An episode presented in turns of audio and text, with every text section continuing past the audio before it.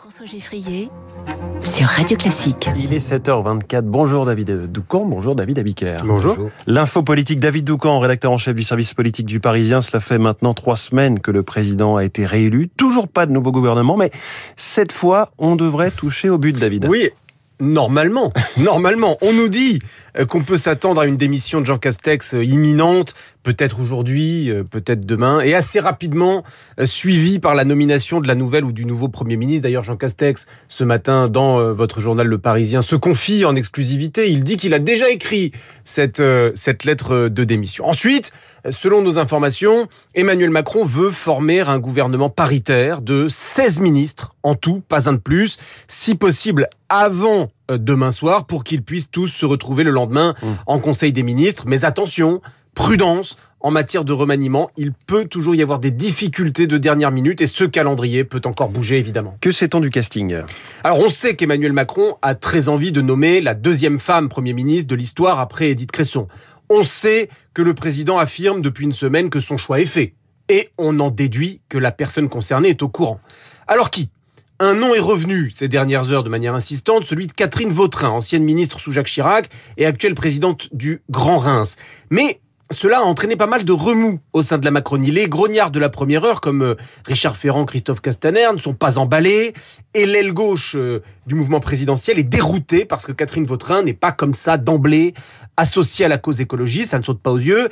Et ses positions anti-mariage pour tous en 2013 entraîne déjà énormément de réactions. Donc nous verrons mmh. si euh, cette piste euh, se, vérifie. En attendant, les noms d'Elisabeth Borne et Marisol Touraine sont toujours aussi euh, évoqués, mais prudence, à la fin, ce ne sera peut-être aucune de ces trois-là, ce sera peut-être même un homme, Emmanuel Macron. est le champion, ça il l'a démontré depuis un peu plus de cinq ans, Emmanuel Macron est le champion du secret. Et donc, bien souvent de l'effet de surprise. Alors pourquoi est-ce que cela prend autant de temps? Alors Macron, euh, les nominations, euh, c'est toujours un peu long. Mais là, au naturel du président s'ajoute la complexité de l'équation politique. Euh, primo, on a bien compris qu'il a été, il s'est agi à un moment donné de chercher une figure de gauche pour mettre en place la retraite à 65 ans. Hum. Bon, cette quête du mouton à cinq pattes a pu faire perdre un peu de temps euh, euh, dans, la, dans la période. Le président a les législatives en ligne de mire.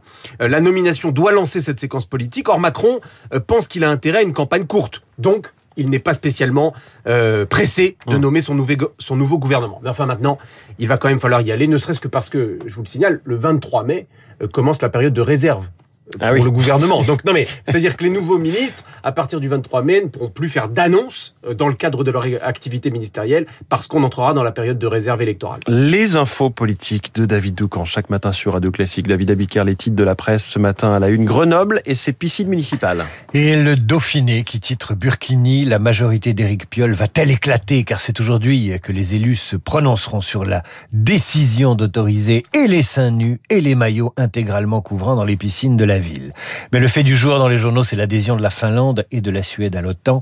Face à Poutine, la Finlande et la Suède rallient l'OTAN, titre Le Figaro. Virage historique en Scandinavie, titre Ouest France. Petites annonces à la une du Parisien aujourd'hui en France.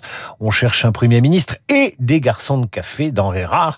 L'opinion redoute la chienlit à l'Assemblée en cas de bon score des insoumis aux législatives.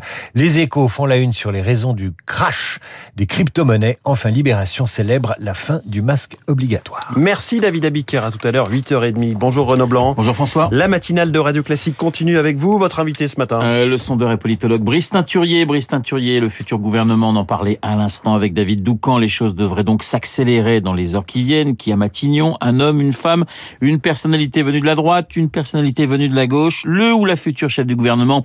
Pour quel cap? Brice Teinturier et son analyse toujours très fine des forces politiques en France.